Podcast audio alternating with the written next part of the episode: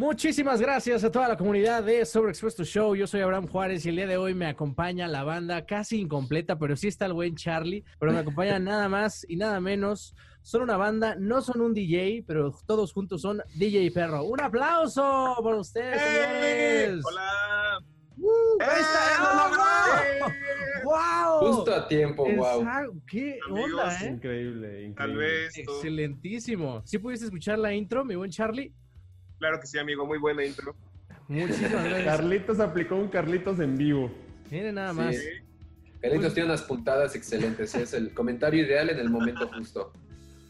Pues bueno, chicos, muchísimas gracias por estar aquí en la entrevista, por eh, eh, resolver entre todos los problemas técnicos. Por favor, vamos a presentarnos a nuestra audiencia. A mi lado, bueno, no sé cómo vean el, el panel, pero a mi lado izquierdo yo veo a Alejandro.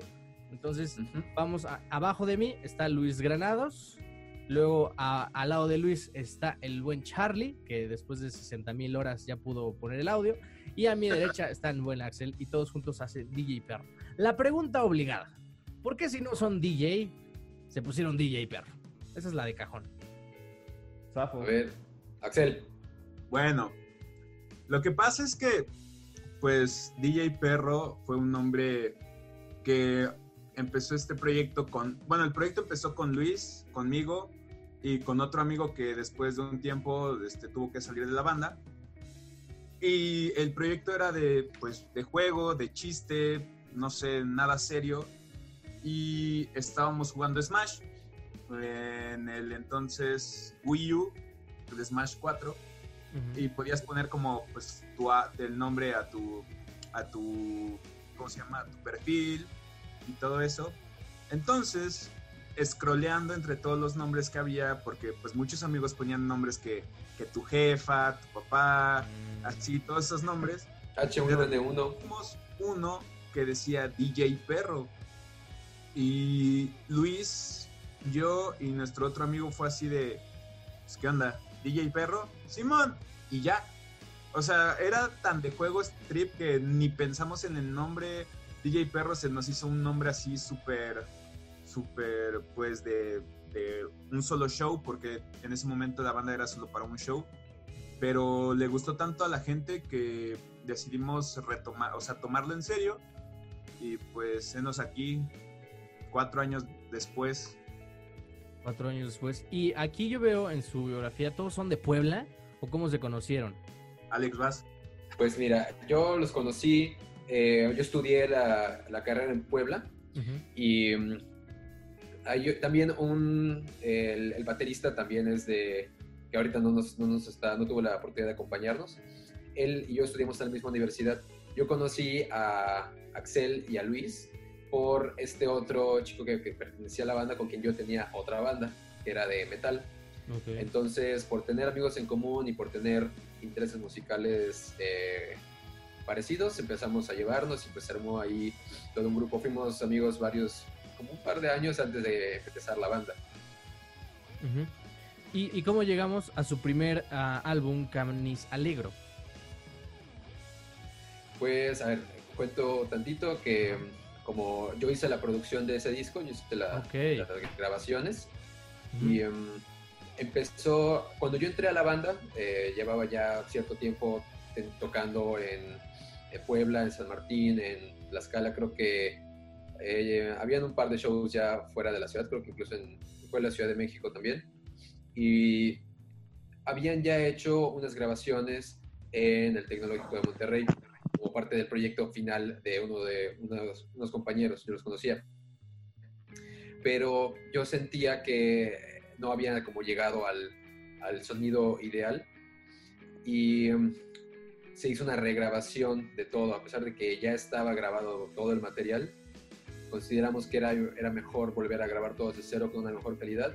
Y ah, pues bueno, se reunieron siete canciones que se habían estado componiendo a lo largo de un año, año y medio más o menos.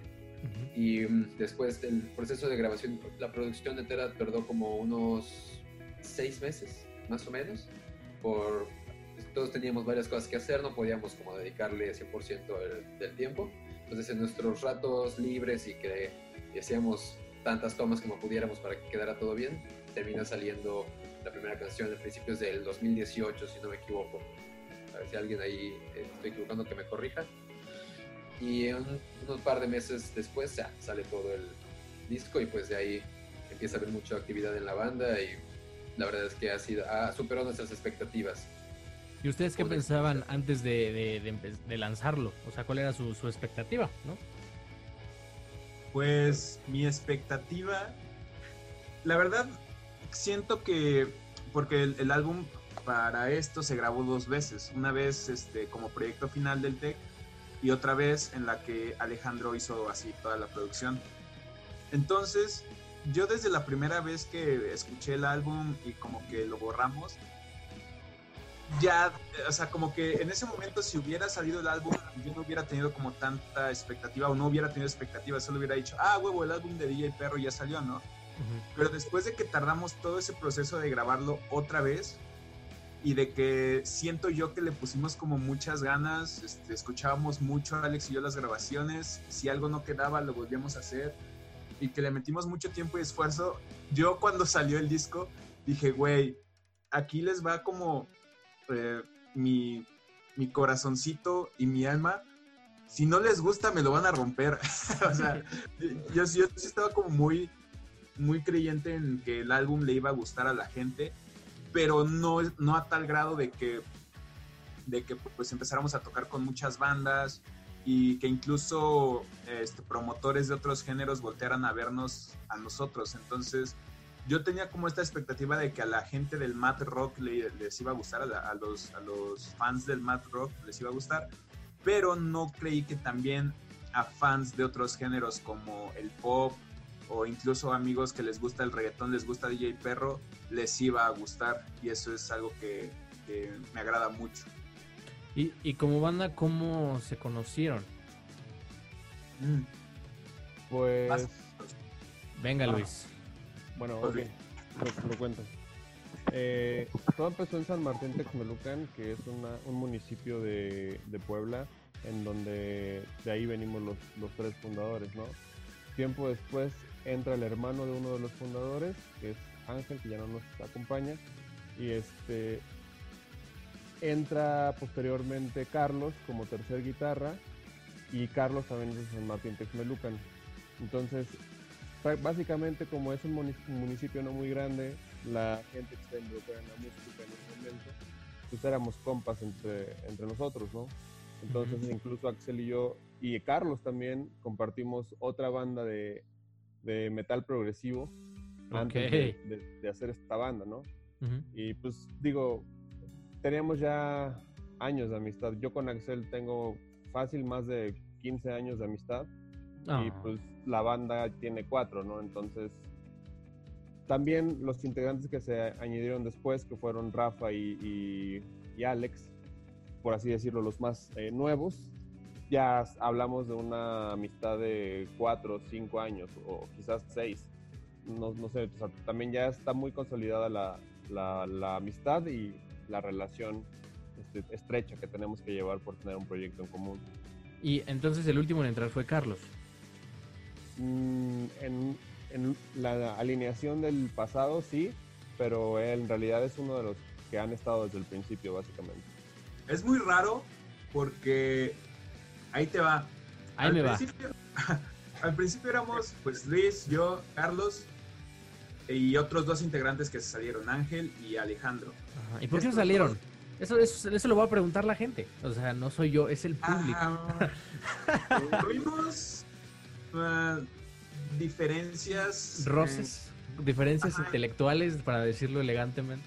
Ajá, en, en lo que queríamos para la banda. O sea, nosotros de verdad queríamos dar todo por DJ Perro y, y pues había otras prioridades. Entonces, Paréntesis, antes de que sigas, ¿todos estudiaron una carrera musical?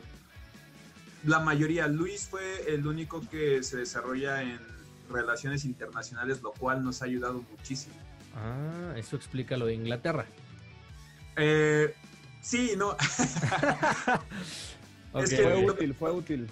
lo que pasa es que lo que agradecemos en DJ Perro es que Luis tiene una facilidad del habla muy cañona y negocia muy bien. o sea, creo que todos en sus bandas deberían tener a alguien que estudie algo relacionado con relaciones internacionales o negocios, porque ayuda mucho.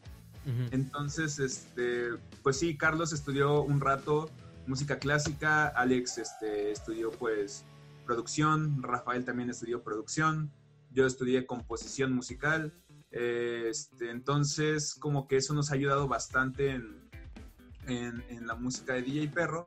Y bueno, teníamos este, pues tuvimos estas diferencias con estas dos personas y llega Alejandro Solís Muñoz, que ahí está, y también llega la batería Alberto Gersain, que después de un rato también tuvimos diferencias y tuvo que salir. Y entró David Bracamontes. Saludos a David. Este, Saludos, David. pues ya cuando lo íbamos a anunciar como oficial a David, nos dijo, ¿saben qué? No voy a poder, voy a tener que salir del país. Este, entonces, pues no voy a poder. Y en, Lo, ahí, lo bueno, lo bueno es que actualmente David es nuestro percusionista en vivo.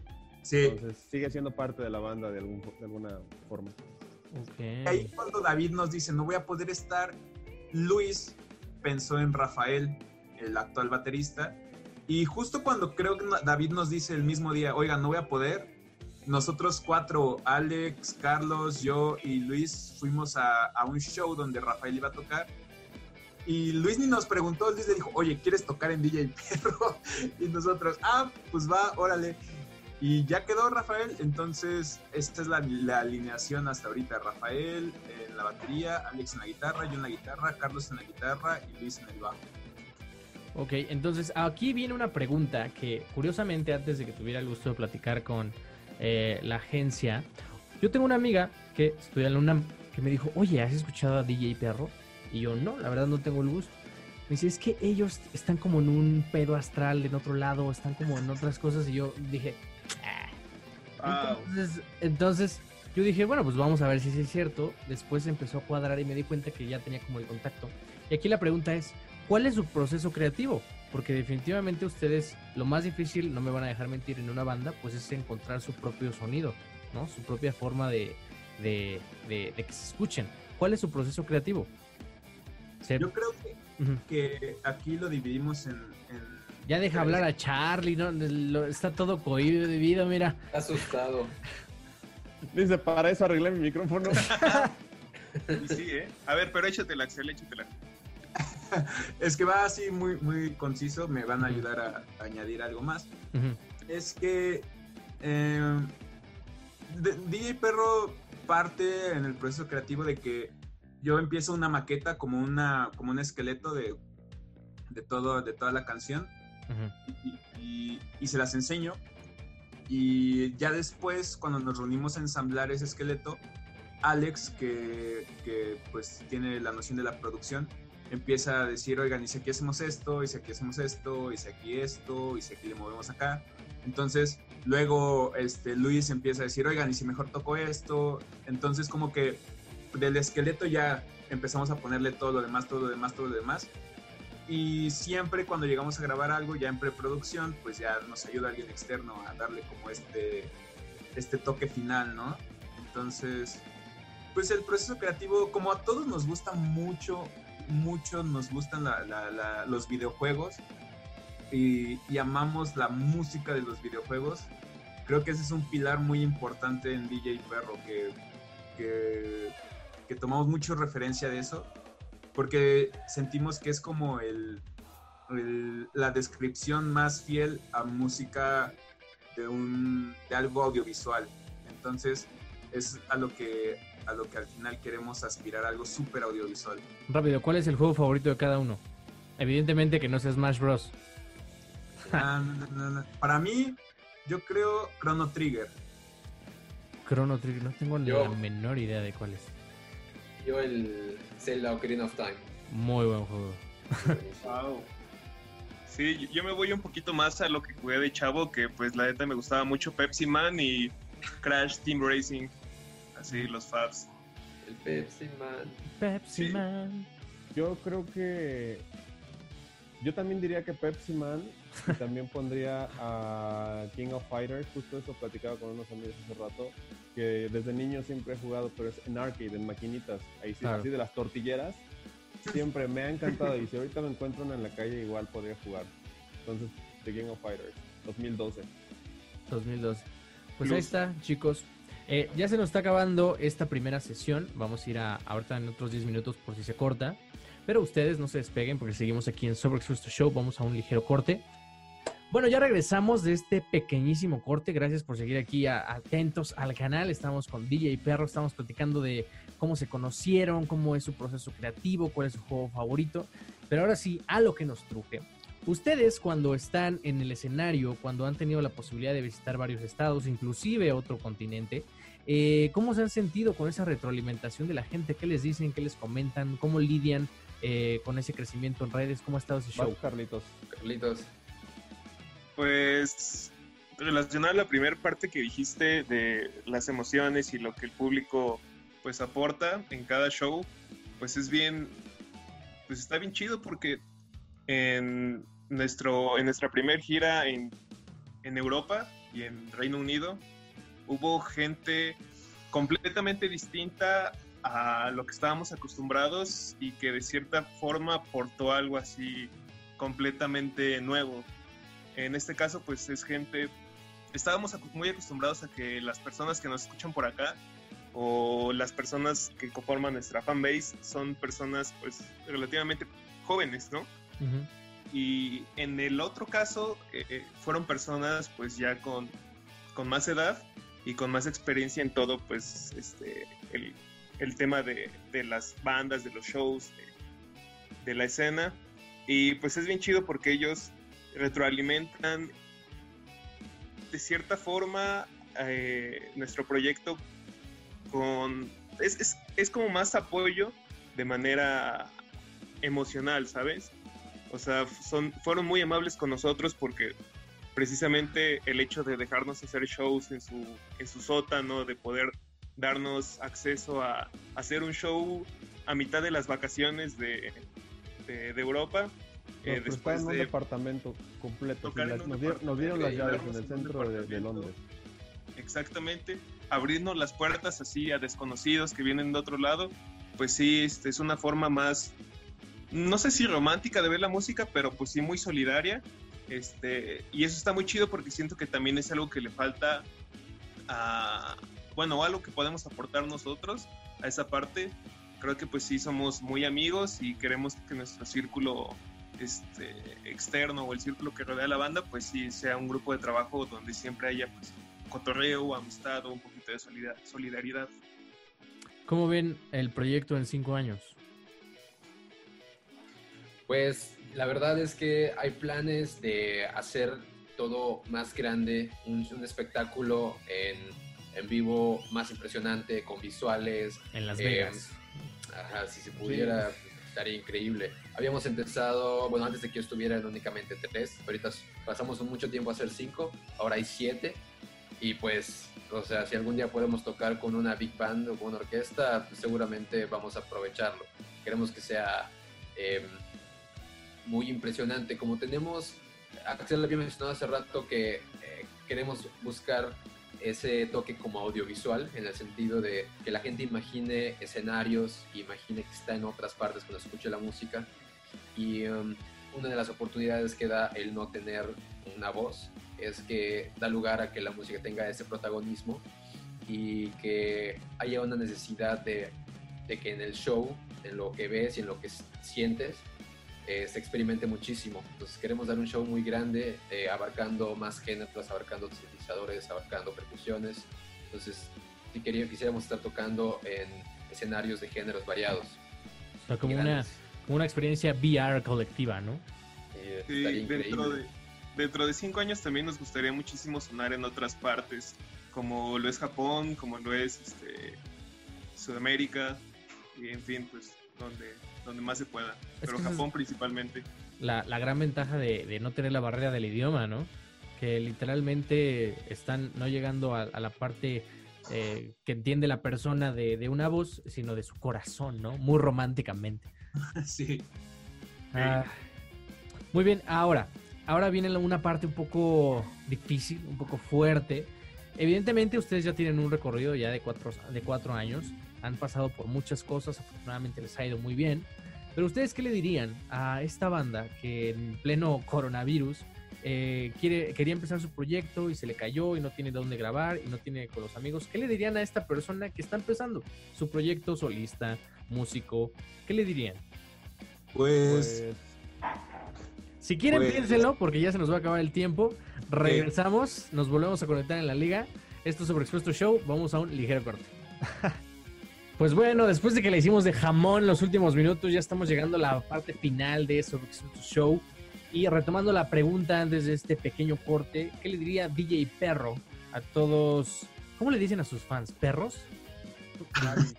Perritos, perros, Javi, Javieres. Javieres, Javieres. Javieres, excelente. Sí. Sí, eh, eh, ahorita que lo que me lo puse a pensar fue como, pues sí, ¿no? Pero bueno, eh, recuerda que si te gusta esta entrevista la puedes escuchar completa en Spotify, iTunes, iHeartRadio o si quieres ver la versión resumida está en nuestro canal de YouTube como Somos Conectados. La pregunta es, ¿qué le dirían a las bandas emergentes que quieren ser exitosos como ustedes, chavos? Chale. Yo rápido les diría, estudien su instrumento y, y algo que nos ha ayudado mucho es como saber un poco de teoría musical.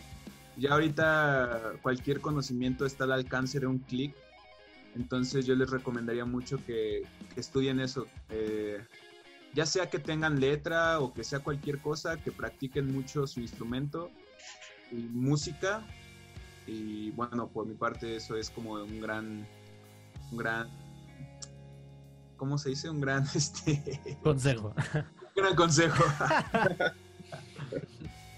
Venga, Ale. Mm, yo diría que, aparte de lo que dice Axel, tener, estar conscientes de que para que un proyecto salga a flote, tienen que combinarse diferentes disciplinas y que tiene que haber eh, personas atendiendo diferentes temas que se coordinen bien, porque todos pueden ser excelentes músicos, pero si no hay alguien que pueda hacer buenas negociaciones, va a ser difícil que tengan buenos eventos. Si no hay alguien que pueda administrar bien el dinero, va a ser difícil que les rinda los recursos para armar un show o para trasladarse o em, cualquier área de un, un proyecto, un negocio. A fin de cuentas, no es que la música se trate de un negocio, pero sin dudas administrarlo como tal ayuda a que todo fluya mucho más rápido y que haya menos tiempo dedicado a problemas y más tiempo dedicado a la amistad y a la música, que a fin de cuentas es lo más valioso. Y mm, pues eh, a raíz de lo que está pasando, de articular la contingencia ahorita que no podemos tocar en vivo hasta por un tiempo, eh, da espacio para otras oportunidades. Entonces hay que saber adaptarse, saber aprovechar las, aunque sean pocas, las oportunidades que dé una circunstancia adecuada y, tratar de exprimirlas, porque rara vez las, las condiciones van a ser ideales. Pues yo les diría que lo intenten, o sea, que sean bastante persistentes, a pesar de que ahorita pues está todo este tema de la pandemia, pero que lo sigan intentando, que lo sigan haciendo con lo que tengan y con, con la creatividad que, que venga. Eh, yo creo que, como, como bien decía Alex, una buena delegación de responsabilidades entre todos los involucrados de, de- un proyecto siempre va a facilitar la administración del mismo, ¿no? Y ya lo que nos funciona a nosotros es que aparte de que ya nos tomamos en serio esto hasta cierto punto porque nos interesa que salga bien, eh, hemos requerido, y a eso voy, ¿no? En reconocer que a veces se requiere como que el apoyo de una persona externa, o en nuestro caso tenemos la fortuna de estar rodeados de mucha gente, mucha gente que cree en nosotros y que siempre se involucra hasta cierto punto con gran facilidad, porque deposita esa, esa fe que tiene en nosotros y, nosotros alimentados por toda esa gente increíble que hace cosas por nosotros, tenemos un gran equipo de trabajo que nos ha hecho pues llegar a donde estamos y sin duda también nuestros esfuerzos, por supuesto, de los, de los cinco.